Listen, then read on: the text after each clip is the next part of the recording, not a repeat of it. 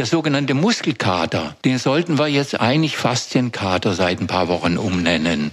Wir müssen auch das Hüftgelenk, wir müssen auch den Rücken, wir müssen den Nacken wieder über den ganzen affenähnlichen Gelenkspielraum benutzen und dann bleiben wir affenähnlich gesund. Das heißt, wir müssen Affengymnastik machen.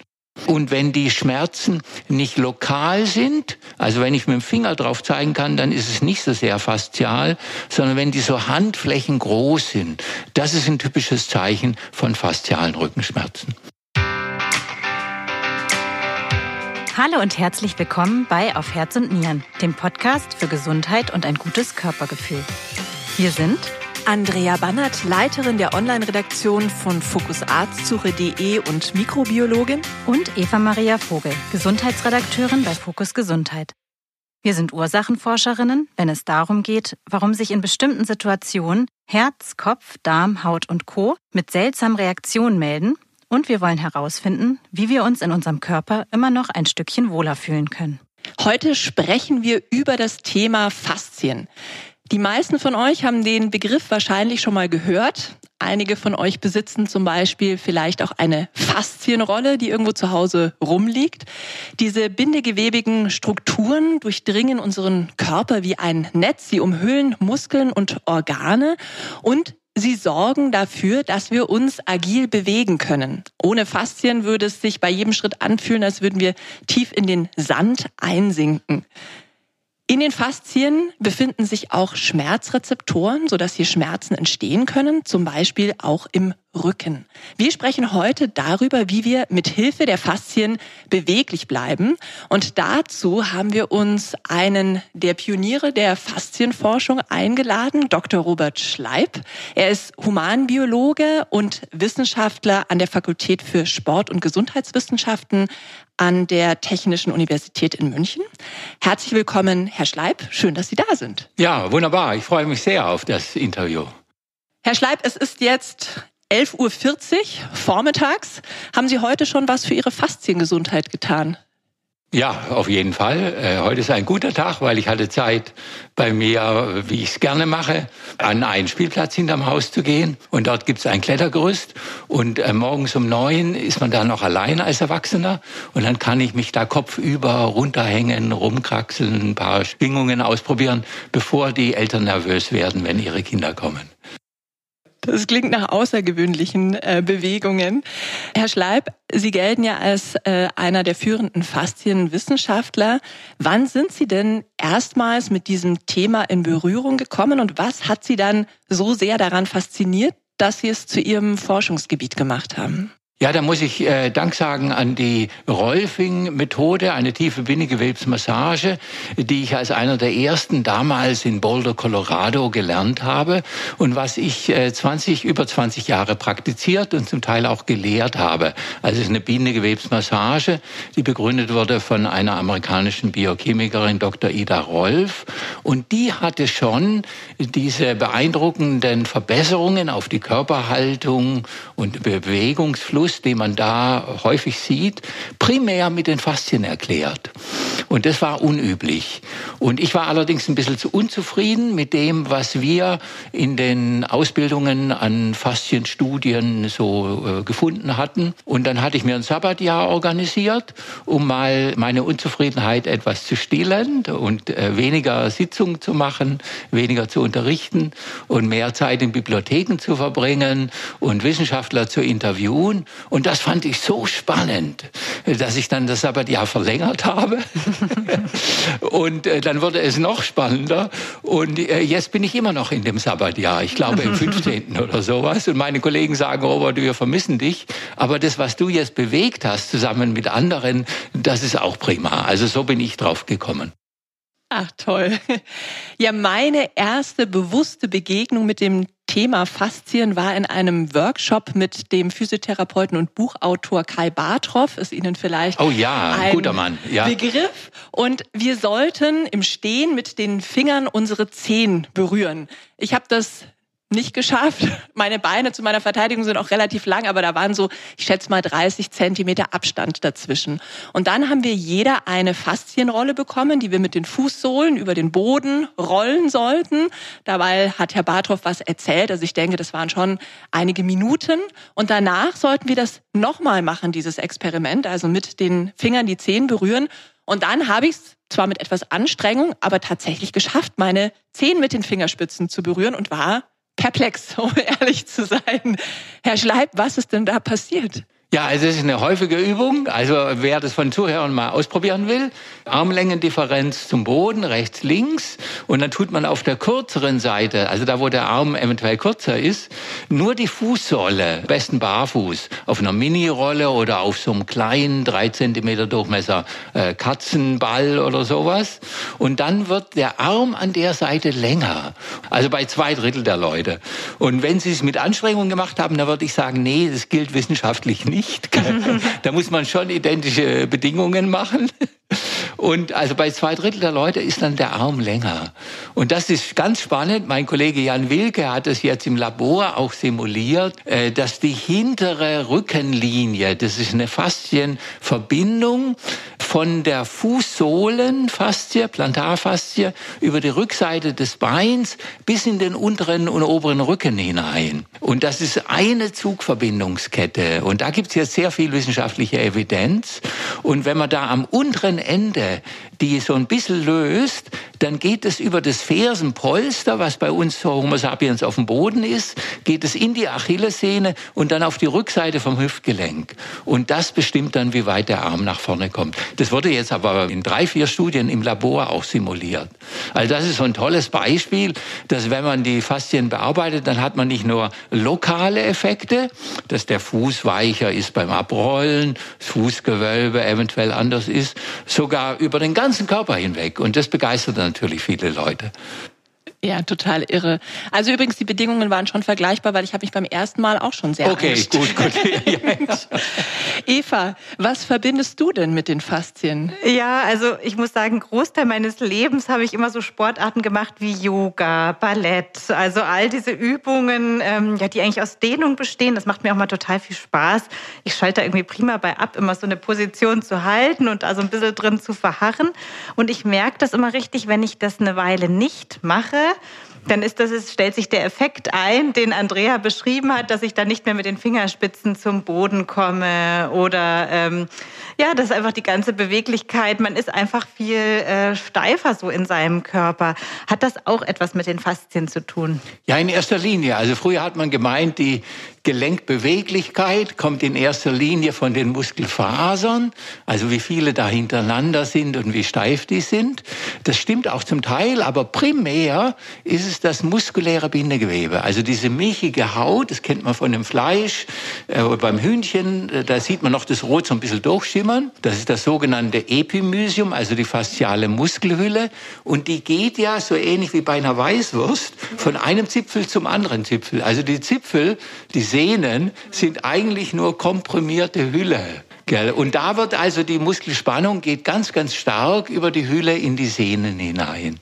Und äh, das heißt, wie beweglich sie sind, äh, liegt mehr an der Hülle als an dem äh, Muskel Fleisch innen drin. An sich ja. Ich dachte jahrelang immer bei den Ballettübungen, das ist immer der Muskel, den ich dadurch auch so ein bisschen, wie Sie sagen, auch die sehen, ja. dass man dadurch alles so Ja, früher hat man eben plausibel gesagt, äh, Muskel und Faszie kann man nicht trennen, weil es ganz eng miteinander verwoben ist. Das war sehr plausibel. Und jetzt kommen wir drauf, doch, man kann den Fokus unterschiedlich gewichten und man kann auch den Übungen so machen, dass mehr die Faszien erreicht werden. Man kann Kräftigungsübungen für die Sehne machen. Da werden die Muskelfasern dann zwar auch ein bisschen stimuliert, aber sekundär. Äh, und man kann es auch äh, wiederum für den Muskel machen. Und das ist neu, also auch bei den Dehnungen. So wie beim Bodybuilding. Der Bodybuilder, der wird auch vom Herz-Kreislauf ein bisschen ausdauernder, aber nur sekundär. Und Triathlet wird auch ein bisschen besser im Bodybuilding, aber nur sekundär. Also insofern gibt es ein Faszientraining nicht exklusiv, aber fokussiert. Und da gehört eben die Beweglichkeit ganz stark dazu. Das ist total interessant. Da wollen wir nachher auch im Detail nochmal drauf kommen, wie man trainieren kann, eben um spezifisch die Faszien gesund zu halten. Herr Schleib, vorher wollen wir nochmal ganz kurz zu Definition und Anatomie kommen. Jetzt haben Sie schon diesen Vergleich mit dem Hühnchenfleisch, das vielleicht fast jeder schon mal auf dem Teller gesehen hat, zumindest beim Nachbarn bei den Vegetariern, den haben Sie jetzt schon genannt. Wie muss man sich denn die Faszien vorstellen? Vielleicht auch, wenn man jetzt äh, einen menschlichen Körper aufschneiden würde. Wie sehen denn die Faszien aus? Eventuell auch näher betrachtet, also wenn man sie unter dem Elektronenmikroskop anschaut. Ja, da muss ich einmal sagen, in der Anatomie gibt es noch einen ganz präzisen, aber sehr engen Faszienbegriff. Und wenn man mit einem Anatomen redet, äh, dann sollte man sich einigen. Benutzen wir den Begriff der klassischen Anatomie und da ist das nicht ein ein zusammenhängendes Netzwerk, was über den ganzen Körper kontinuierlich verbunden ist, sondern das sind nur einzelne derbe, unregelmäßige Bindegewebsplatten, die meistens nicht miteinander verbunden sind. Also das ist für die Anatomen der Faszienbegriff. Heutzutage hat sich viel mehr verbreitet ein neuer funktioneller Faszienbegriff und der ist im Wesentlichen synonym mit dem Alltagsgebrauch des Wortes Bindegewebe. Für den Fachmann sind Knochen auch Bindegewebe, aber das lassen wir mal hier weg. Aber für den Alltagsgebrauch ist Bindegewebe, sind Gelenkkapseln, sind Sehnen, sind Bänder, äh, sind diese Muskel umhüllenden Membrane, aber auch das lockere Bindegewebe unter der Haut, ein ganz reichhaltiges Sinnesorgan, ist Teil dieses körperweiten Netzwerkes. Also es ist ein fasriges Bindegewebe. Und das ist eben ein ganzes in sich zusammenhängendes Netzwerkorgan. Das umhüllt nicht nur alle Muskeln und auch äh, alle Organe, also Herz, Leber und so weiter, sondern wenn Sie einen Muskel aufschneiden, dann sieht das so aus, wie wenn Sie eine Apfelsine querschneiden. Das ist eigentlich nur Saft. Also der entspannte Muskel ist eigentlich auch nur so ein Sirup und das in der am Po nicht runterhängt, das liegt nicht nur an dem äußeren Beutel, sondern dass der ganz viele kleine Päckchen innen drin hat. Also Beutel in Beutelverpackungen. Und das, also ob der Popo runterhängt oder der Oberarm auf dem Fahrrad im Wind schlottert, ist nicht so sehr eine Frage des Muskelvolumens, sondern wie die Beutelspannung außenrum und in den Hunderten von kleinen Säckchen innen drin gestaltet ist. Das heißt, der Muskeltonus ist in erster Linie im entspannten Zustand eine Faszienfrage. Also die Faszien halten Muskeln und Organe auch in ihrer Form und an ihrem Platz. Herr Schleib, wenn man mal jetzt zusammenfassend die Aufgaben der Faszien nennt, was sind denn so die Hauptaufgaben, die diese bindegewebigen Strukturen im Körper haben? Ja, vorher war die Antwort äh, recht relativ einfach. Das hält das Ganze zusammen. Also das hatte eine ähnliche äh, unspektable Bedeutung wie die Verpackung von einem Geschenk. Und so hat man das über Jahrhunderte äh, in der Anatomie auch gemacht. Da darf man keinem einen Vorwurf machen. Ich mache das eigentlich mit allen Geschenken auch so. Ich sage wunderschön, das passt zum Wein und so weiter. Und dann versuche ich die Verpackung möglichst klar wegzutun. Also die Medizinstudenten präparieren auch heute so, dass man die umhüllenden Faszien möglichst sauber aus dem Weg nimmt, damit man dann ganz präzise das eigentliche Organ und den Muskel sehen kann. Und das ist plausibel. So ist es mit menschengemachten Verpackungen. Aber mit naturgewachsenen Organen ist man jetzt drauf gekommen, dass es eben wesentlich mehr ist als eine Verpackung. Dass es zum Beispiel für die Kraftübertragung von Muskeln ganz, ganz viele Muskelfasern, im Normalfall 30 Prozent, aber bei dem Gluteus maximus sind es 80 Prozent der Muskelfasern, die gehen nicht von einem knöchernen Ansatz zum Ursprung und tun dann zum Beispiel als der Gluteus maximus ist dann mit 80 Prozent seiner Fasern ein eingelenkiger Hüftbewegungsmuskel. Der große Popomuskel. Der große Popomuskel, genau. Also, also wenn man den gerne straff haben will, dann hat man immer Hüftgelenkbewegungen unterrichtet und hat sich gewundert, warum das nur sekundär ankommt. Und jetzt versteht man, dass 80 Prozent der Fasern gehen in die Verpackung Und wenn ich die weggeschnitten habe, dann habe ich eine ganz andere äh, Verständnis von dem Muskel und kann den nur ganz anders trainieren. Und jetzt, äh, jetzt sieht man, wie die Verpackung, das ist so eine strumpfartige, darmstrumpfartige Umhüllung um das Bein, die stabilisiert zum Beispiel das Kniegelenk, wenn ich hüpfend aufkomme. Die stabilisiert das obere Sprunggelenk. Das heißt, man macht keine Hüftgelenkbewegungen für diese 80 Prozent Fasern, sondern man macht Beinhüpfbewegungen, Hopserlauf und plötzlich wird der Gluteus maximus größer von Monat zu Monat. Also das ist jetzt ein Beispiel, wo die Faszien eine wichtigere mechanische Funktion haben. Jetzt haben wir aber in den letzten Jahren gelernt, das ist eventuell nicht die wichtigste Funktion. Das ist unser reichhaltigstes Sinnesorgan. Das hat die Dr. Ida Rolf nicht gewusst, die Begründerin von der Rolfing-Methode. Es ist also ganz wichtig, nicht nur für Schmerzempfinden, sondern auch, wie ich meinen Körper in Bewegung und in Relation zur Schwerkraft, meine Körperhaltung wahrnehme oder nicht. Dass da die Faszien also ganz, ganz wichtig sind.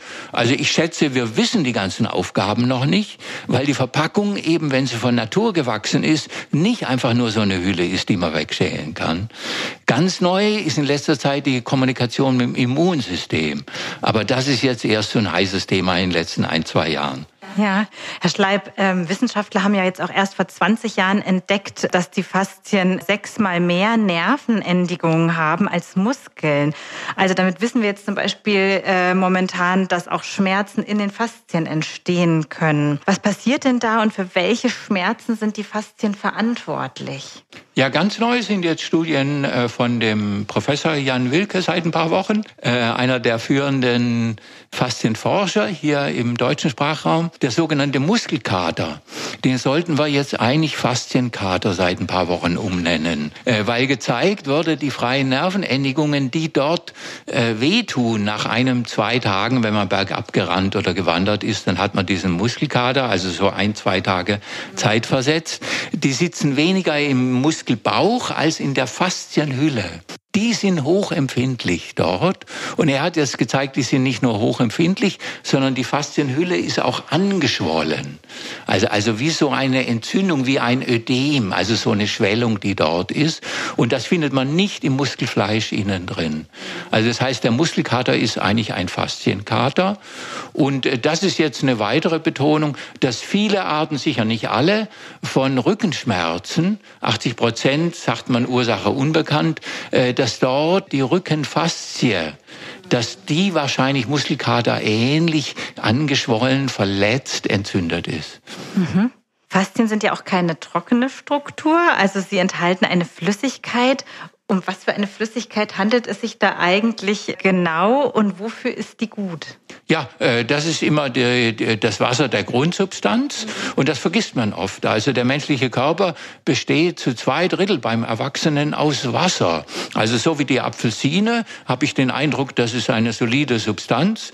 Aber wenn ich die in den Mixer reintue, dann sehe ich, das sind nur ein paar Fasern und eigentlich Wasser. Und äh, der menschliche Körper ist jetzt äh, nicht ganz so wie eine Apfelsine, aber auch wir sind hauptsächlich Wasser, was Apfelsinen ähnlich in lauter Beutel verpackt sind, in straffe Beutel. Und das gibt uns die Illusion, dass wir nicht ein Schluck Wasser sind. Und je älter wir werden, umso mehr nimmt der Wassergehalt ab. Und das macht das Bindegewebe etwas spröder und dadurch verletzungsanfälliger. Eine neue Studie hat zum Beispiel bei den Bandscheiben gezeigt, wenn wir die feucht halten, dann sind die verletzungsresistenter. Und deswegen neue Überlegungen, wie man im Alltag so Schwammbewegungen, auch für die Bandscheiben, der Bandscheibenmantel ist ja auch eine fasziale Struktur, also wie so ein Autoreifen drumherum. Und dass wir Drehbewegungen in den Alltag einbauen, so dass das alte, abgestandene Wasser, was in diesem faserigen Bindegewebe ist, wo sich dann Abfallprodukte vom Zellstoffwechsel ansammeln, die dann negative Auswirkungen haben, aber auch Entzündungszytokine im Laufe des, äh, des Lebens, äh, dass die weggedrückt werden Richtung Lymphe, aber auch multidirektional Richtung der kleinen Venen und dann frisches Wasser aus dem Blutplasma nachkommt. Also die Faszien bestehen zu zwei Drittel aus Wasser und der hauptwasserbindende Stoff ist eben diese, früher hat man gesagt Hyaluronsäure, jetzt sagt man Hyaluronan und da sind gerade ganz spannende Studien, wie man das Hyaluronan mit Fasziendehnungen und Faszienrollen beeinflussen kann. Also das hat viel damit zu tun, wie jugendlich und wie verklebt wir sind. Sehr spannend. Also das wollen wir natürlich wissen gleich, wie wir uns da perfekt dehnen. Herr Schleib, jetzt haben Sie aber das mit dem Immunsystem so schön angeteasert. Ich bin schon neugierig. Also auch wenn das erst Hypothesen sind, aber diesen Zusammenhang zwischen Faszien und Immunsystem, den man da ganz neu entdeckt hat, können Sie da nochmal sagen, was man da entdeckt hat? Ja, äh, das hat mit unseren Forschungen zu tun, die wir zehn Jahre lang im Labor an der Universität Ulm gemacht haben, dass Faszien sich selbstständig zusammenziehen ziehen können, unabhängig von den Muskelfasern. Also das kennt man von der Frozen Shoulder, wo über mehrere Wochen und Monate die Schulterkapsel, also die fasziale Struktur, immer steifer wird. Und äh, da haben wir es gezeigt, das liegt an ganz bestimmten kontraktilen Zellen, die glattmuskelähnliche Eigenschaften haben und die sich ganz langsam ein Zentimeter pro Monat, aber dafür sehr kräftig zusammenziehen können. Und äh, da haben wir jetzt gezeigt, da gibt es eine Verbindung zum autonomen Nervensystem, also zu chronischem Stress. Und das hat wiederum mit dem Immunsystem zu tun. Das wusste man schon vorher. Wenn Leute chronischen Stress haben, äh, dann haben die eine andere Immunsystemaktivierung. Also das kennt man, wenn jemand eine wichtige Prüfung hat, dann ist er, hat, er hat einen starken Schutz. Alle anderen Kinder werden krank, aber bis zu deiner Prüfung bist du unkaputtbar. Und dann in den zwei, drei Tagen danach im Urlaub erkranken die besonders häufig, weil eine bestimmte Art von T3-Zellen im Immunsystem geschwächt ist. Das wusste man, aber man kannte nicht den Botenstoff, der das überträgt. Und den Botenstoff, also der zwischen Sympathikus, also chronischem Stress, Stress und den Immunzellen jetzt vermittelt. Den hat man jetzt gefunden. Und das ist der Hauptbotenstoff, den wir im Labor benutzt haben, um Faszien zum Versteifen zu bekommen. Und das ist natürlich hochspannend, dass man da jetzt mehr und mehr solche Wechselwirkungen kennt. Und äh, da sind wir jetzt gerade ganz aktiv dran. Diese, also wie die Hormone, autonomes Nervensystem und äh, diese faszialen Versteifungszellen, wie die interagieren. Total spannend, finde ich. Herr Schleib, jetzt wollen wir zu dem Punkt kommen, wie wir denn unsere Fasziengesundheit erhalten können, unsere Faszien möglichst beweglich halten können. Ähm, Sie haben vorhin schon gesagt, es kann zu Verklebungen kommen, wenn man sich wenig bewegt. Wie viel Bewegung ist denn notwendig, damit die Faszien schön flutschen und schmerzfrei gleiten? Ja, das finde ich eine super Frage. Das ist natürlich abhängig vom Niveau. Wenn ich einer der weltbesten Turner bin, dann darf ich nicht drei Wochen aufhören. Dann bin ich zwar weiter gesund und besser als 90 Prozent der Menschheit, aber ich kann auf meinem Niveau nicht mehr mithalten. Also das ist eine andere Liga. Äh, wenn es mir darum geht, äh, so mein mittleres Niveau an Beweglichkeit zu erhalten, also nicht schlechter zu werden, dann reicht vermutlich ein Purzelbaum alle zwei bis drei Wochen aus, damit ich mein jetziges Niveau halte, also mich nicht verbessere. Wenn ich aber die Päckchenhaltung oder die Gebetshaltung oder die äh, Kindhaltung im Yoga. Das ist ja so eine Kauerstellung, wo das Knie bis ans Brustbein geht und ich mit der Stirn bis vor die Knie gehe. Das hätte man in der Hocke, äh, das habe ich im Purzelbaum, das habe ich aber nicht im normalen Großstädter Schreibtischleben. Und wenn ich das nie mehr praktiziert habe über etliche Monate und ich versuche dann plötzlich nach sechs Jahren wieder einen Purzelbaum zu machen, dann kann es sein, dass ich mich verletze und dass ich einen Tinnitus bekomme und mich dann beklage, das ist keine Übung für mich. Aber vermutlich würde es zur Erhaltung desselben Niveaus ausreichen, diese endgradigen, also mit größerem Winkel die Gelenke äh, in dem vorhandenen Bewegungsspielraum, der noch da ist, dass man die da auch belastet. Das bringt uns schon zur Frage nach der richtigen Bewegung sozusagen, also der optimalen Bewegung oder dem optimalen Sport für die Fasziengesundheit. Jetzt haben Sie gerade von, ich sage jetzt mal, etwas extremeren Bewegungen gesprochen. Ein Purzelbaum ist sehr extrem für Erwachsene. Also tatsächlich ähm, habe ich mit einer meiner Bands einen Song über Purzelbäume geschrieben. Nein, das Purzelbäume nein. machen. Ja. Und tatsächlich frage ich das Publikum bei unseren Konzerten gerne mal, wer denn in den letzten drei Monaten einen Purzelbaum gemacht Ach nein, das mache ich auch in meinen Seminaren. Da müssen wir zusammen unterrichten. Und das sind wirklich wenige. Ganz wenige. Also die, die kleine Kinder haben, die, die kleine Kinder haben, die machen sowas, ja. Also ich, ich habe einen Neffen, vielleicht liegt es daran, ich mache das ganz gerne mal. Jetzt nochmal anders gefragt, wenn ich eine kontinuierlichere Bewegung vielleicht machen möchte. Vorhin haben wir auch das Dehnen angesprochen. Also was sind denn optimale Bewegungen für die Fasziengesundheit? Ist jetzt zum Beispiel die moderate Bewegung, ja, mit dem Radl in die Arbeit fahren oder zum Nordic Walking gehen? Wie groß ist denn da der Beitrag? Und was mich auch interessieren würde, diese berühmte Faszienrolle, über die wir jetzt schon ein bisschen gesprochen haben. Wie effektiv ist das denn für die Fasziengesundheit? Fangen wir mal gerade mit der Rolle an. Äh, da gibt's mittlerweile eine beeindruckende Vielzahl von Studien.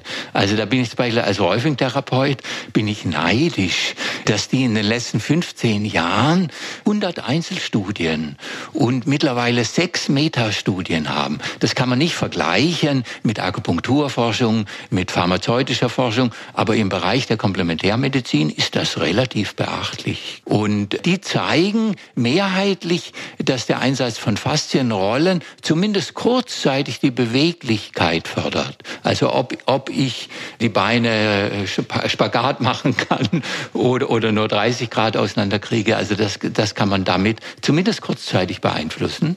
Und auch, dass der Muskelkater schneller weggeht.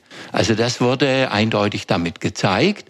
In einer einzelnen Studie, nein, in zwei einzelnen Studien, aber noch nicht in einer Metastudie. Das heißt, es ist noch nicht ganz so robust. Es ist ein ernstzunehmender Hinweis, aber als Forscher, der kritisch ist, würde man gerne noch abwarten, bevor man das äh, lautstark verkündet. Wurde auch gezeigt, dass die Verbundenheit von den Rückenfaszien zu darunterliegenden Muskulatur, wo wir wissen, dass die bei Rückenschmerz ist es verbackener, verklebter, dass das durch den Einsatz der Faszienrolle, aber bisher nur bei Gesunden blöderweise, dass das wieder gleitfähiger wird. Wir wissen noch nicht warum, aber wir wissen, das ist der Fall durch die Rolle. Das heißt, das hat einen entklebenden Charakter. Also das wurde zu den Faszienrollen schon gezeigt. Wie nachhaltig das ist, das wissen wir noch nicht dabei. Und wann setzt man denn diese Faszienrolle am besten ein? Also ähm, wenn ich im Fitnessstudio bin, da gab es schon Kurse, da wurde die mal vorne weg eingesetzt, dann wurde die mal danach eingesetzt. Also so jetzt in den letzten Jahren, wenn ich da zurückblicke, genau. Ich habe zu Hause auch die verschiedensten Faszienrollen äh, rumfliegen, genau. Oder sollte man das ganz gesondert betrachten, das Faszientraining, also loslösen von einer Fitnesseinheit und hinterher dann nochmal die Faszienrolle nutzen? Nee, das kann man, also danach kann man es machen für die Regeneration, wegen den Metastudien, die das wirklich sehr robust darlegen. Wenn man das vorher macht, dann gibt's noch keine guten Metastudien, aber es gibt auch dort plausible Hinweise, äh, dass es die Körperwahrnehmung verbessert und auch äh, die Resilienz, die Toleranz für Belastungen, die auf den ersten Eindruck so, oh je, oh je, das ist, das könnte aber wehtun. Also das ist so im Kneipschen Sinne eine positive Abhärtung. Und das erklärt in den letzten Monaten auch einen Teil der Beweglichkeitsförderung, dass man, wenn man so mehrere Atemzüge lang, nicht nur einen, auf die Rolle geht, dass dann das Nervensystem lernt, das kann ich ja aushalten. Das ist ja gar, ich kann mich in einen Wohlwehschmerz, also das ist so ein mehrsilbiges Jammern, Mamma Mia, Heiligs Blechle. Also nicht ein Aua. Für die Schwaben unter Ja, ja. Genau. Oder, oder alter Schwede. Also das ist das Wohlweh-Empfinden, was man jetzt in den Faszientrainings bei der Rolle auch benutzt. Also wo der Körper sich nicht verhärtet, sondern wo er feststellt, es ist auf den ersten Eindruck ein bisschen unangenehm, aber ich kann da hineinatmen und dann wird der Körper beweglicher. Und das ist wohl ein wesentlicher äh, Effekt davon. Und dann kommen Sie anschließend im Yoga zum Beispiel weiter. Also vor dem Yoga würde ich das auch vorher machen. Mhm. Ja, ich erinnere mich, wenn ich über die Faszienrolle, zum Beispiel über die Seite rolle, dann tut mir immer der, also der Oberschenkel. Ab, aber nach einer Minute, dieselbe nee. Rolle scheint weicher geworden zu sein.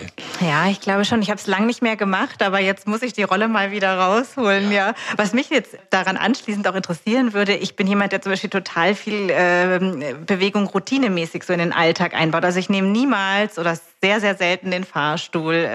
Ich fahre immer mit dem Fahrrad in die Arbeit oder versuche immer die 10.000 Schritte zu absolvieren am Tag. Ich muss auch gestehen, ich habe einen kleinen Sohn und da, da, geht, da ist es. Leicht, ja, ja genau, da ist es leichter, ja. als wenn man jetzt natürlich den ganzen Tag am Schreibtisch sitzt. Ähm, aber wie kann man denn routinemäßig jetzt zusätzlich noch ja, Übungen für die Fasziengesundheit einbauen? Oder habe ich das schon abgedeckt, wenn ich äh, Fahrrad fahre und äh, spazieren gehe? Also erstmal äh, große Klasse, also das finde ich wunderbar. Also dass Sie sagen, Moment, äh, die Treppe, das ist ja mein Fitness. Ich habe heute keine Zeit ins Studio zu gehen, aber deswegen ist es umso logischer, dass ich jetzt nicht den Fahrstuhl die drei Stockwerke oder mehr nehme. Das finde ich wunderbar. Auch mit dem Fahrrad zu radeln ist auch wunderbar, weil man da ganz andere Belastungen hat. Aber man kann natürlich noch ausweiten. Ich habe jetzt seit einer Woche ein Laufband für meine Zoom-Konferenzen. Also wenn ich so einen höhenverstellbaren Schreibtisch habe und ich muss dann sieben Stunden Online-Unterricht für die Uni machen, dann bin ich mittlerweile und gehe barfuß auf so einem Laufband unten. Also das wäre so eine zusätzliche Idee. Mhm. Oder sollte man noch mal eine Dehnungsübung machen? Wenn ich jetzt ankomme mit dem Fahrrad, äh, das sind äh, sieben Kilometer, aber noch mal den Montgelat-Berg radel ich noch mal hoch am Ende. Ja, genau. genau ja. ja ähm, dann noch mal eine Dehnungsübung, wenn man im Büro ankommt. Genau. Also da müssen Sie sich überlegen, welche Gelenkwinkel haben Sie nicht benutzt, obwohl die Ihnen eigentlich angelegt sind. Gell? Äh, sind Sie wirklich mit dem Knie bis ans Brustbein gegangen? Beim Fahrradfahren nicht. Wenn Sie aber in der Hocke sind, dann machen Sie das. Im Yoga, das haben ja alle Yoga-Arten, so unterschiedlich das heute ist, äh, die haben immer diese Gebets- oder Kindhaltung, nicht immer, aber sehr häufig als Abschluss einer Sequenz. Und das ist eigentlich so eine Art Purzelbaum, äh. Und wenn Sie das am Tag nicht haben, dann wäre das ein wunderschönes Ritual. Sehr gut, dann mache ich erstmal ähm, die Kindhaltung, genau. bevor ich den äh, Rechner anknipse. Eine wunderbare Übung wäre auch ein beschwingter Fußtritt äh, für den Lebenspartner, der wird sich dafür bedanken. Oder, oder ein Lichtschalter, also dass man das schwingende Bein wieder betätigt in so einer dynamisch federnden Art und dass sie da schauen, dass sie im Laufe der Wochen höher und höher mit dem gestreckten Bein kommen. Eigentlich nur vielleicht nochmal zusammenfassend auf meine ursprüngliche Frage zurückkommen. Jetzt haben wir schon angesprochen, eine gute Mischung. Die Faszienrolle ist effektiv. Wir haben gesagt, Dehnungen äh, sind äh, gut. Und Sie haben aber immer wieder auch über diese extremeren, in Anführungsstrichen, Bewegungen gesprochen, die man vielleicht nicht so häufig macht, wie den Purzelbaum. Vielleicht können Sie noch mal zusammenfassen, warum vielleicht Hörerinnen und Hörer, die das jetzt nicht so viel machen, eher zum Walken und Fahrradfahren zum Beispiel gehen, ähm, warum das vielleicht super sein könnte, das einfach mal auszuprobieren. Also was da denn mit den Faszien passiert, warum diese, ich sag, außergewöhnlicheren Bewegungen eben besonders effektiv sind, um die Faszien gesund zu halten. Sie haben wirklich recht mit dem Wort außergewöhnlich. Ich, ich wollte erst einhaken, ein Purzelbaum ist doch nichts Außergewöhnliches. Doch es ist entgegen der Gewohnheiten, die wir in unserem Lebensstil heute haben. Äh, und da gab es eine wunderbare, noch sehr unbekannte Forschung von einem neuseeländischen Radiologen. Der hat nämlich festgestellt, dass Schimpansen im Zoo, wenn die älter werden, neigen die nicht zu Gelenkdegeneration, die bei uns, bei 80, 90-jährigen Männern und Frauen gang und gäbe sind. Mit einer Ausnahme, wenn die in einem Zoo gehalten werden, diese älter werdenden Schimpansen, der von den Vorschriften verboten ist, wie das zum Teil in Entwicklungsländern ist. Es gibt klare Vorschriften für Schimpansen, aber leider noch nicht für Menschen, wie viel Bewegungsumfeld die haben sollen. Also die, die dürfen nicht allein sein, die müssen mehrere Spielzeuge haben, die müssen hangeln können und so weiter, dass sie toben können. Und alles andere gilt nicht als artgerecht. Das heißt, wenn die Schimpansen in einem nicht artgerechten Zoo gehalten wurden, dann neigten die zu menschenähnlichen Gelenkarthrosen und rheumatischen Erkrankungen. Und das hat ihn dazu gebracht, zu der Vermutung, die sich jetzt immer mehr bestätigt, vielleicht leben wir Homo sapiens in unserem Büroetage, hier in der Arabella Straße, hier in München, bei Ihnen im Büro. Vielleicht sollte man von einer Menschenschutzbehörde vorbeikommen und sagen, das wird verboten, weil wir das Hüftgelenk nicht über den ganzen Range of Motion, über den ganzen Bewegungsspielraum benutzen. Und das hat eben dieser McNeil Alexander gezeigt. Diese Affen, wenn sie artgerecht leben, die benutzen ihre Gelenke über den vollen Spielraum. Also das Hüftgelenk ganz nach hinten, ganz nach außen gedreht, Knie bis zum Brustbein und so weiter. Und dann bleibt es schimpansenähnlich gesund. Und die Gelenke, die wir schimpansenähnlich benutzen, zum Beispiel das Ellbogengelenk, das benutzen wir über den ganzen Bewegungsspielraum.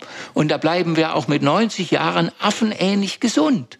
Da hat kaum jemand eine Gelenkarthrose. Und deswegen sein Vorschlag, wir müssen auch das Hüftgelenk, wir müssen auch den Rücken, wir müssen den Nacken wieder über den ganzen affenähnlichen Gelenkspielraum benutzen und dann bleiben wir affenähnlich gesund. Das heißt, wir müssen Affengymnastik machen. Gell? Und das ist eben Yoga und Purzelbäume und mit den Kindern droben. Und einfach mal vom Klettergerüst genau, ja. runterhängen. Herr Schleib, es gibt ja so Situationen im Leben, in denen baut sich der Körper um oder tickt anders. Ich denke jetzt an die Schwangerschaft zum Beispiel oder auch an die Wechseljahre. Merkt man das auch im Fasziengewebe? Weiß man da etwas darüber? Ja, äh, da hat meine Kollegin Professor Carla Stecko an der Universität Padua in den letzten Jahren ganz, ganz spannende neue Erkenntnisse geliefert, dass also das Östrogen sehr, sehr wesentlich das Bindegewebe verändert. Bei der Schwangerschaft ist dann noch das Relaxin. Das relaxiert, entspannt nicht die Muskelfasern, nicht die Knochen, sondern die Faszien. Und deswegen äh, ist man da etwas beweglicher vom Bindegewebe her. Aber das Östrogen Östrogen hat auch einen ganz starken Einfluss. Bei Sportlern zum Beispiel kann es negativ sein, dass die an Tagen vom Eisprung sechs bis achtmal häufiger Kniegelenks-, äh, Kreuzbandverletzungen haben, weil das Bindegewebe dann etwas weicher ist. Und das ist bei Fußballerinnen nicht so wünschenswert.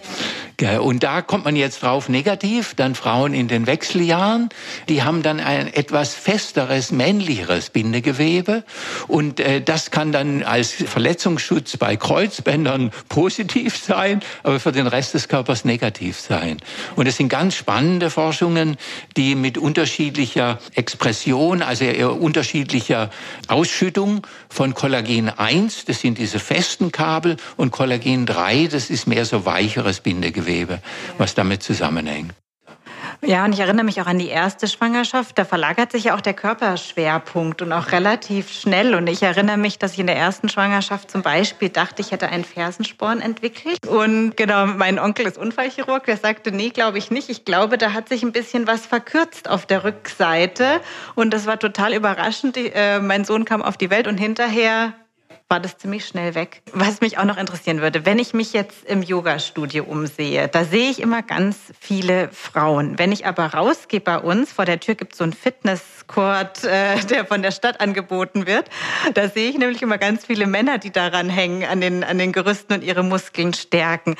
Also es ist schon relativ stereotyp, habe ich so ein bisschen das Gefühl. Kann man das auch pauschal für die Fasziengesundheit sagen, dass Frauen ein bisschen mehr für ihre Fasziengesundheit tun als Männer. Beobachten Sie das auch? Ja, das kann ich eindeutig bestätigen. Gell? Also das Interesse aus dem Pilates-Yoga-Bereich äh, ist äh, größer als vom Leistungssport, obwohl es große äh, Gründe geben würde.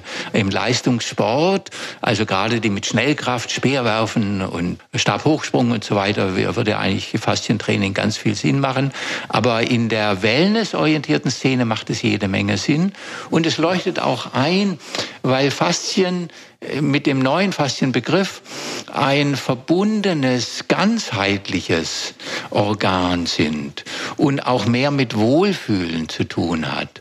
Und da sind Frauen, ich schätze auch genetisch favorisiert, dass die etwas besser von Natur auch ausgestattet sind, zu gucken, fühle ich mich wohl, wenn ich das mache. Weil sie sind ja nicht nur, wenn sie schwanger sind, für ihren eigenen Körper und die Gesundheit verantwortlich, sondern auch für das neue Leben nach ihnen. Deswegen ist die Frage, tut mir das gut? Sicher für Frauen noch mal eine wertvollere Frage. Und dass die dann sagen, Faszien-Yoga, davon will ich mehr haben, das leuchtet mir ein. Ja. Interessant fand ich aber auch, dass man, jetzt steht ja auch die WM wieder so halb vor der Tür, also im Winter, dass man die Fußballer aber auch schon vor einigen Jahren mit den Faszienrollen hat trainieren Ja, aber die leiden also gerne. Ja, ja, also die, die gehen dann mehr als Wohlweh. Ja, ja. Herr Schleif, jetzt haben wir ganz viele tolle Tipps bekommen zum Faszientraining, Fasziengesundheit, Prävention. Wir wollen jetzt nochmal zu den Schmerzen kommen. Wir haben das ja schon angesprochen.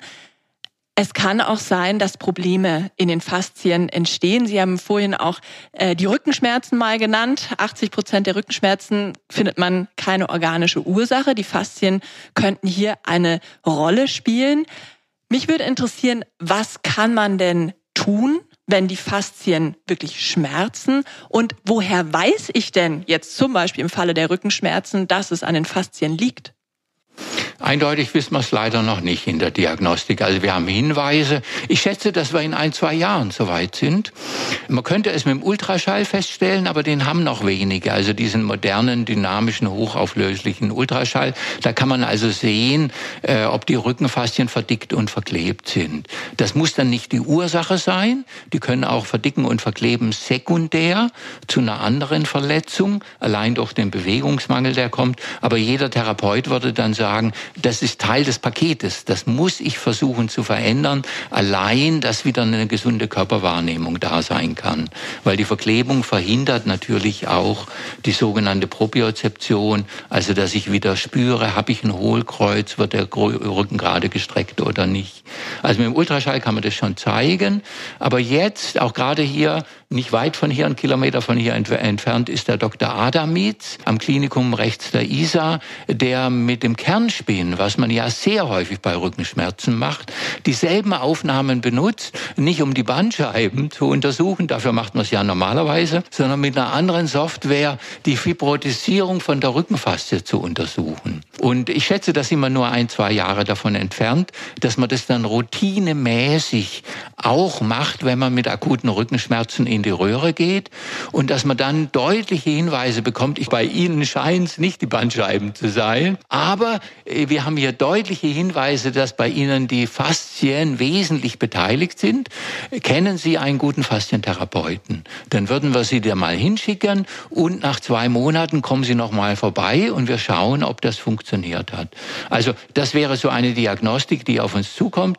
Im Moment kann man nur sagen, wenn bei Rückenschmerzen die Schmerzen verstärkt werden, wenn ich mich vorbeuge. Und wenn die Schmerzen nicht lokal sind, also wenn ich mit dem Finger drauf zeigen kann, dann ist es nicht so sehr faszial, sondern wenn die so Handflächen groß sind, das ist ein typisches Zeichen von faszialen Rückenschmerzen. Herr Schleib, Sie haben gesagt, die Fibrotisierung kann man dann sehen in den Aufnahmen. Können Sie kurz erklären, was das bedeutet? Ja, das ist ein Wuchern. Im Deutschen gibt es den herrlichen Begriff verfilzen, den gibt es aber in anderen Sprachen nicht. Das ist ein chaotisches Wuchern, die verfilzte bayerische Wirtschaft und so weiter. Also da vermehrt sich etwas auf eine nicht so strukturierte Art und Weise. Und das kennt man von chronischen Narben, das kennt man von der Frozen Shoulder. Äh, und das hat man jetzt eben auch entdeckt äh, bei vielen Fällen von äh, chronischen Rückenschmerzen dass dort zwei Schichten von der Lendenfaszie, dass die dicker sind und dass, dass man die gar nicht mehr voneinander trennen kann, dass die miteinander adhärent verbunden, also man könnte sagen, äh, verklebt sind. Also das nennt man Fibrotisierung. Jetzt würde ich auch gerne noch einhaken, was sind denn gute Faszienexperten, zu denen ich gehen kann? Ist das der Physiotherapeut, der Osteopath? Wo kann man sich denn da hinwenden? Also am besten Leute, die das F-Wort nicht erst benutzen, seitdem es modisch geworden ist. Und ich würde schauen, sind es Leute, die nicht so selbstüberheblich sind. Das gibt es in der Fitnessszene, so ganz selbstsichere Leute. Du musst meine Übung und 100 Prozent, ich kann dir sagen, du wirst gesund. Äh, das ist in der Fitnessszene Szene wunderbar, wenn jemand diesen Enthusiasmus hat. Aber wenn ich Rückenschmerzen habe, würde ich lieber zu einem bescheideneren Osteopathen gehen, der sagt, probieren wir mal, wir haben deutliche Hinweise, aber ganz sicher ist nichts. Und ich denke, das ist so ein Zeichen von den Leuten, die ernsthaft, die umsichtig im Faszienbereich weiterbildend und experimentierend unterwegs sind, dass die ein hohes Ausmaß an Neugier haben und äh, dass die nicht ganz so überheblich und selbstsicher sind. Und also ein bisschen Reflexionsvermögen ja, quasi genau. mitbringen. Genau. Mhm. Ja, und auch ihre Bescheidenheit haben. Die Faszien ist nicht die Lösung aller Menschheitsprobleme. Gell? Und es gibt auch Rückenschmerzen, die nicht mit den Faszien zu tun haben. Also wenn jemand das sagt, die Faszien sind an allem schuld, dann würde ich sagen, oh, interessant und würde weitergehen. Herr Schlapp, ich würde gerne zu den Ursachen nochmal kommen. Wir haben jetzt darüber gesprochen, im Grunde genommen, wer sich nicht bewegt, verklebt. Diesen schönen Satz haben Sie im Vorgespräch gesagt. Was gibt es denn noch für Ursachen oder gibt es auch andere Ursachen, außer jetzt der Bewegungsmangel, die dazu führen, eben dass Vernarbungen, Verklebungen oder Verfilzungen, wie Sie es auch genannt haben, in den Faszien entstehen, die dann Schmerzen verursachen. Ja, die chronische Arbeitsbelastung, also Tennisellbogen, Mausellbogen, das ist auch eine Fibrotisierung, auch eine äh, Verfilzung, die man dann da sehen kann. Also die Faszien sind im Ultraschallbild dann dicker, aber es ist eine nasse Verfilzung. Also da ist eine deutlichere Entzündung mit einem Gewebe, Ödem, also so einer Flüssigkeitsansammlung da. Also ist ähnlich wie die trockene Verfilzung bei völligem Bewegungsmangel, aber es hat auch Unterschiede. Also das wären zu einseitige äh, Belastungen, die man beim Mausellbogen zum Beispiel oder beim Tennisellbogen auch im Büroalltag dann hat. Das wäre so eine weitere Quelle für diese Verklebungen. Jetzt haben wir ja die Therapeuten schon angesprochen, die helfen können, etwas zu tun gegen Schmerzen, die durch Faszien entstehen.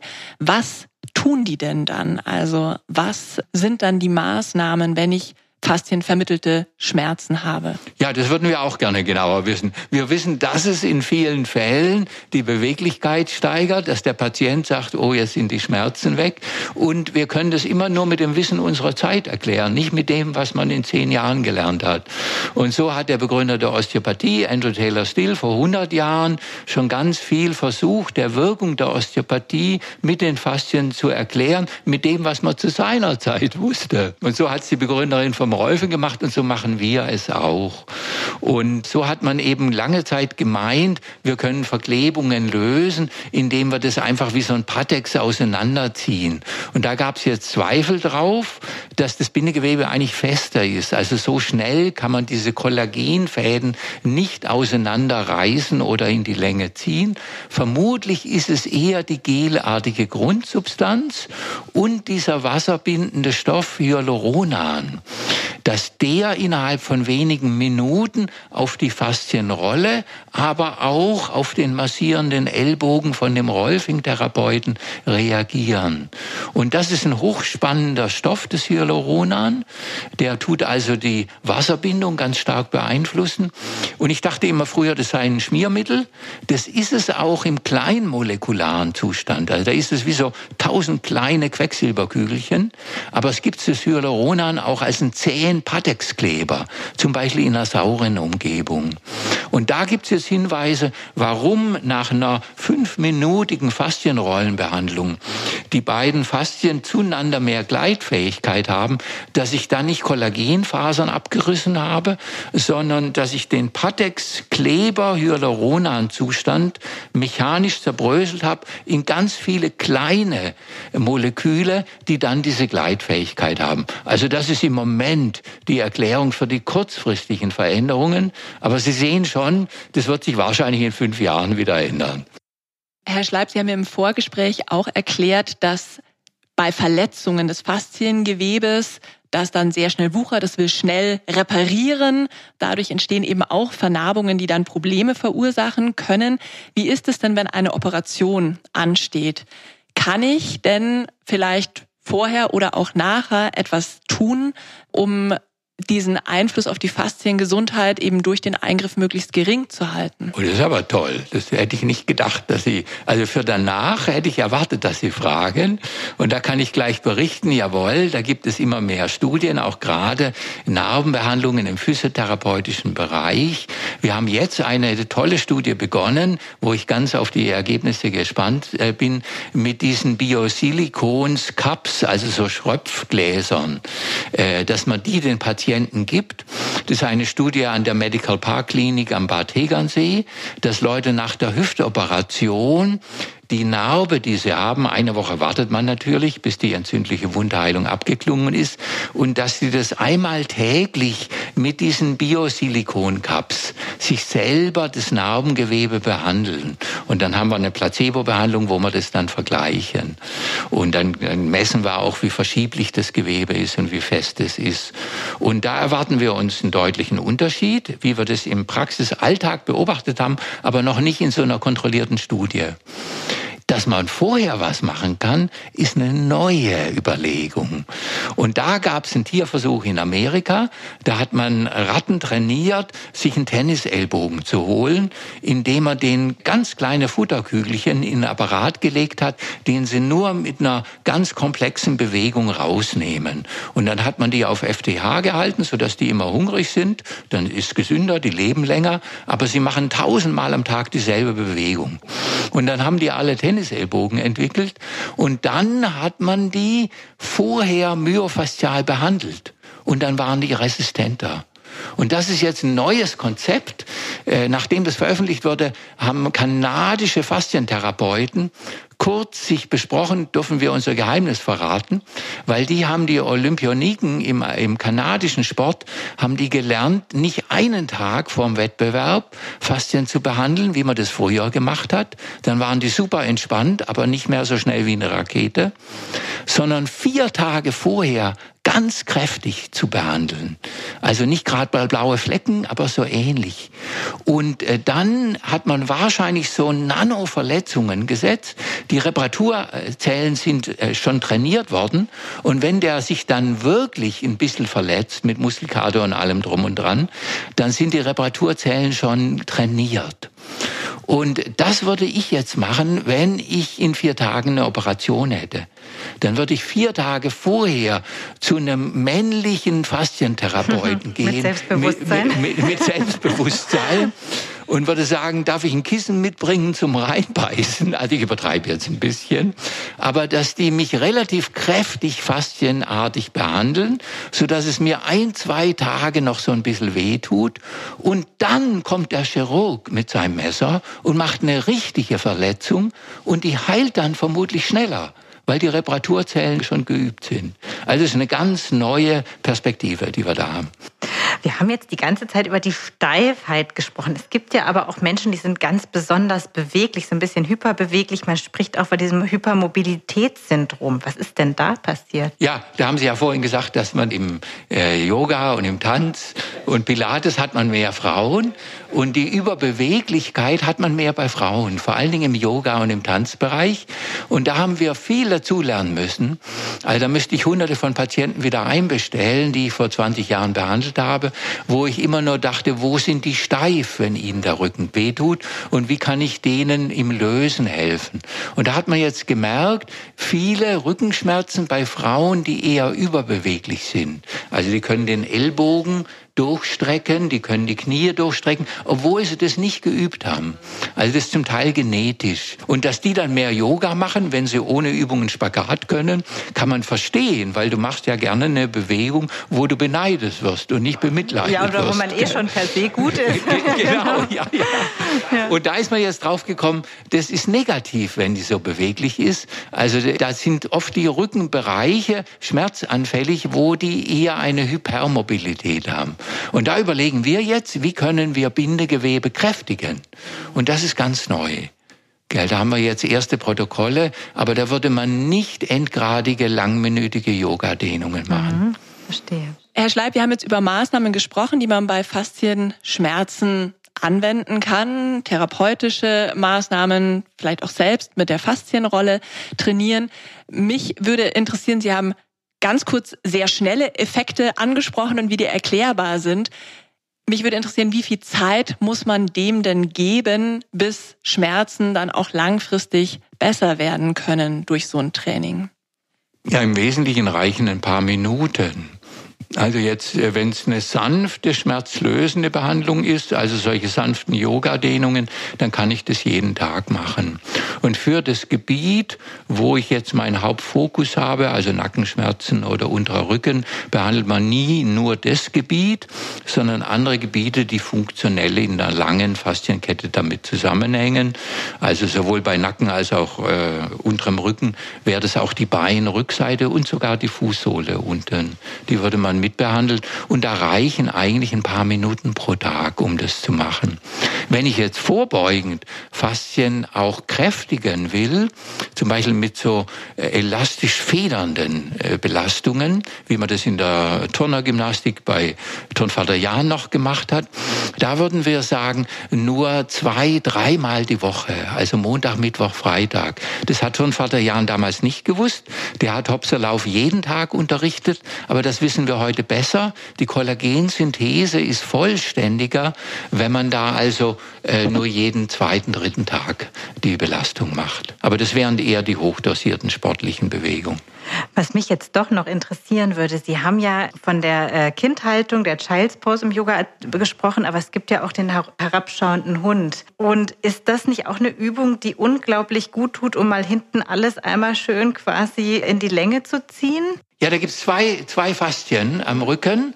Äh, die oberflächlichste Schicht, äh, die äh, strahlt in den Gluteus maximus aus äh, und in den Latissimus, diesen großen Rückenmuskel, der nicht zum Nacken hochgeht, sondern zu den Oberarmen, in dem wir uns früher gehangelt haben.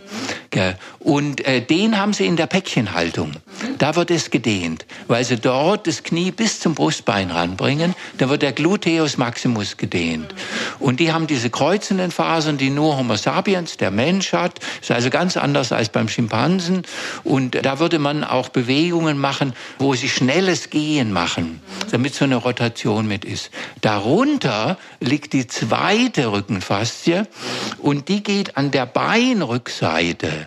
Also die dehnen sie mit gestrecktem Knie. Und die geht unter der ersten Faszie hoch, nicht zu den Armen, da ist egal, wo die Arme sind, aber die geht an die Kopfschwarte Gallia aponeurotica. Da haben die Indianer alles Mögliche draus gemacht. Also das ist die Badehaube aus diesem Taucheranzug, der den ganzen Körper umgibt. Und das hätten sie also in dem herabschauenden Hund, das hätten sie auch in dem beschwingten Beinschwung, von dem ich geredet ah, habe. Okay. Mhm. Also das sind unterschiedliche Schichten, am besten beides. Okay, werde ich das nächste Mal durchführen. Ich hoffe, meine Kollegen gucken mich nicht komisch an, aber Eine letzte Frage haben wir noch zum Thema Erkrankungen und Faszien und zwar vom Gast unserer letzten Podcast-Folge, der Gastroenterologe Professor Jost Langhorst. Der wollte gerne wissen, gibt es einen Zusammenhang zwischen den Faszien und der Fibromyalgie, also einer chronischen Schmerzerkrankung, die sich durch Schmerzen in verschiedensten Körperbereichen äußert und falls es solch einen Zusammenhang gibt, ob sich daraus möglicherweise therapeutische Ansätze ableiten lassen könnten.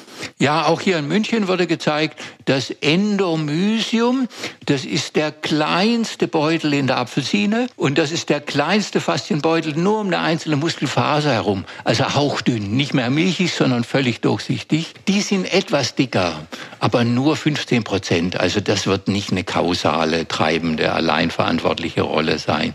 Viel überzeugender sind jetzt neue Erkenntnisse, dass die Nervenendigungen im Unterhaut Fasziengewebe, die mit Temperaturregulation zu tun haben, die also an den Mikroblutgefäßen sind, die sind drastisch, nicht nur um 15 Prozent, sondern 100 Prozent kümmerlicher ver vertreten. Das heißt, das ist möglicherweise primär eine Mikrodurchblutungs- und Temperaturregulierungsstörung. Und das weiß man von diesen Fibromyalgie-Patienten, die leiden eher unter kalten Füßen oder zu warmen und zu äh, kalten äh, Raumtemperatur als andere Leute. Aber das war sekundär. Und die anderen Symptome im Bewegungsapparat hat man gedacht, das ist die treibende Ursache.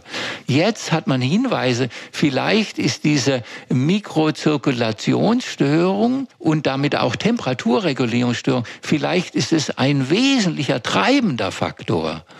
Und deswegen, das wusste man früher schon, so Kneippbäder, kalte Wechselbäder, diese Abhärtungskältekammern, bei zwei Drittel bewirken die eine nachhaltige Verbesserung von der Fibromyalgie. Also das könnte ein Durchblutungstraining für das Fasziengewebe sein. Auf jeden Fall. Herr Schleib, abschließend würde uns noch interessieren, was ist denn die häufigste Frage, die Sie als Faszienexperte gestellt bekommen? Oh, da muss ich überlegen. Ja, mit den äh, Faszienrollen, gell, was ich davon halte. Und da rolle ich oft die Augen, weil im Faszientraining äh, waren die Faszienrollen eine von vier Säulen und nicht die wichtigste. Und die anderen drei Säulen waren mindestens genauso. Also es sind die federnden elastischen Hüpf- und Schwungbewegungen, das sind die langkettigen Dehnungen, dann die Faszienrollen und Co. und eine sensomotorische Wahrnehmungsschulung. Das waren die vier Säulen. Und jetzt in letzter Zeit einfach, warum die, weil diese Hartschaumrollen heißen in Deutschland Faszienrollen, nur in Deutschland, weil man das Wort Foam Rolling nicht sehr attraktiv als Schaum- oder Hartschaumrolle verkaufen kann. Und da hat man das Faszienrollen genannt. Man hätte die auch Lymphrollen oder Hautrollen oder Muskelrollen nennen können. Deswegen hat man das jetzt identisch mit Faszientraining gemacht. Und da schmunzel ich etwas. Jawohl, es ist ein bescheidener Beitrag, aber das ist nicht das Faszientraining. Faszientraining. Von vier Säulen, die letzte Säule, müssen Sie vielleicht unseren Hörerinnen und Hörern das mit dem Wahrnehmungstraining nochmal erklären. Oh, das ist aber spannend. Äh, äh, das sind so Übungen, wie man das im Pilates, im Yoga macht, wo man eine Bewegung macht und manchmal mit geschlossenen Augen schaut. Können Sie Ihren Namen im Stehen mit dem Steißbein schreiben? Äh, oder wenn man sich also sich vorlehnt auf den Schreibtisch drauf und dann mit dem Steißbein erstmal einen Kreis macht und sich dann fragt, ist der Kreis vielleicht eine Kartoffel bei mir? Und an welcher Seite mehr links oder mehr rechts ist das etwas rundlicher und wo ist es etwas e-, eckiger. Also das sind sensomotorische Körperwahrnehmungsübungen. Das haben Sie im Feldenkreis, das haben Sie im Pilates. Und da kommen wir jetzt eben drauf. Die Körperwahrnehmung kommt in erster Linie von den Rezeptoren in den Faszien und nur zu einem Sechstel von denen in der Muskulatur. Und das ist natürlich eine wunderbare Begründung zu sagen, Faszientraining geht nur mit einem achtsamen, neugierigen Wahrnehmungstraining verbunden. Mhm. Da denke ich auch immer, wenn man zum Beispiel Schulterrollen und man macht das dann mal in eine andere Richtung, da gibt es immer eine, die fällt allen Menschen leicht und die genau, andere, die ja, fällt allen ja, schwer. Ja, Dabei genau. denke ich, es ist ja eigentlich nur umgekehrt. Aber ja, und dass man dann mal guckt, was ist eigentlich der Unterschied? Ja, das ist ja schon eine tolle Übung. Herr Schleib, wir bedanken uns ganz herzlich, dass Sie da sind oder da waren. Ähm, in unserer nächsten Folge sprechen wir mit der Bestsellerautorin und Hebamme Karin Dannhauer darüber, was jedes Paar selbst tun kann, wenn ein Kinderwunsch besteht. Sie hat nämlich ein sehr umfangreiches Buch zum Schwangerwerden geschrieben für Männer und Frauen und trägt da zahlreiche spannende wissenschaftliche Erkenntnisse zusammen und verrät, was man zusätzlich zu Kinderwunschbehandlungen oder vor Kinderwunschbehandlung selbst tun kann und selbst in der Hand hat. Herr Schleib, wir lassen unsere Experten immer mal Fragen an den nächsten Experten oder die Expertin stellen, die er dann in der Folge beantwortet. Was würde Sie denn zum Thema Kinderwunsch interessieren? Gibt es da vielleicht sogar einen Zusammenhang zu den Faszien oder ist die Brücke viel zu groß? Genau. Nee, die Carla Stecko, von der ich vorhin schon geredet habe, die hat eben gezeigt, dass äh, Östrogen ganz wesentlichen Einfluss auf die Faszien hat, aber auch, dass man die Östrogenexpression durch äh, fasziale Übungen beeinflussen kann. Und das finde ich hochspannend. Also das wäre jetzt für die weibliche Fruchtbarkeit. Ja, ob es da vielleicht Übungen gibt, äh, mit denen man das verstärken kann. Ja, und sowohl bei Mann als auch Frau, der Beckenboden hat ja ganz viel mit Fruchtbarkeit und Fortpflanzungsfähigkeit zu tun. Und da gibt es sehr viele gute Ansätze, die aber fast immer nur die Muskulatur, die ganz wichtig ist, geübt und betont haben. Und jetzt in den letzten Jahren erkennt man, dass der Beckenboden zu zwei Drittel aus Fasziengewebe besteht. Und da sind wir jetzt gerade in den Kinderschuhen. Wie kann man das untersuchen und wie kann man das trainieren? Zum Beispiel auch mit Hüpfer. Soll man aufs Trampolin, wenn man inkontinent ist oder nicht? Soll man nur zwei Hüpfer machen? Das sind jetzt alles ganz spannende Fragen, die da mit reinkommen. Mhm. Ja, prima. Das nehmen wir mit. Ja, solltet ihr noch Fragen zum Thema Kinderwunsch haben, äh, dann schreibt uns gerne eine E-Mail an podcast.fokus-gesundheit.de. Ja, und Herr Schleib, wir bedanken uns ganz herzlich und verabschieden uns bei Ihnen. Schön, dass Sie da waren. Ja, wunderbar. Das hat doch Spaß gemacht. Uns auch. Vielen Dank auch von meiner Seite. Ich habe sehr viel Neues gelernt.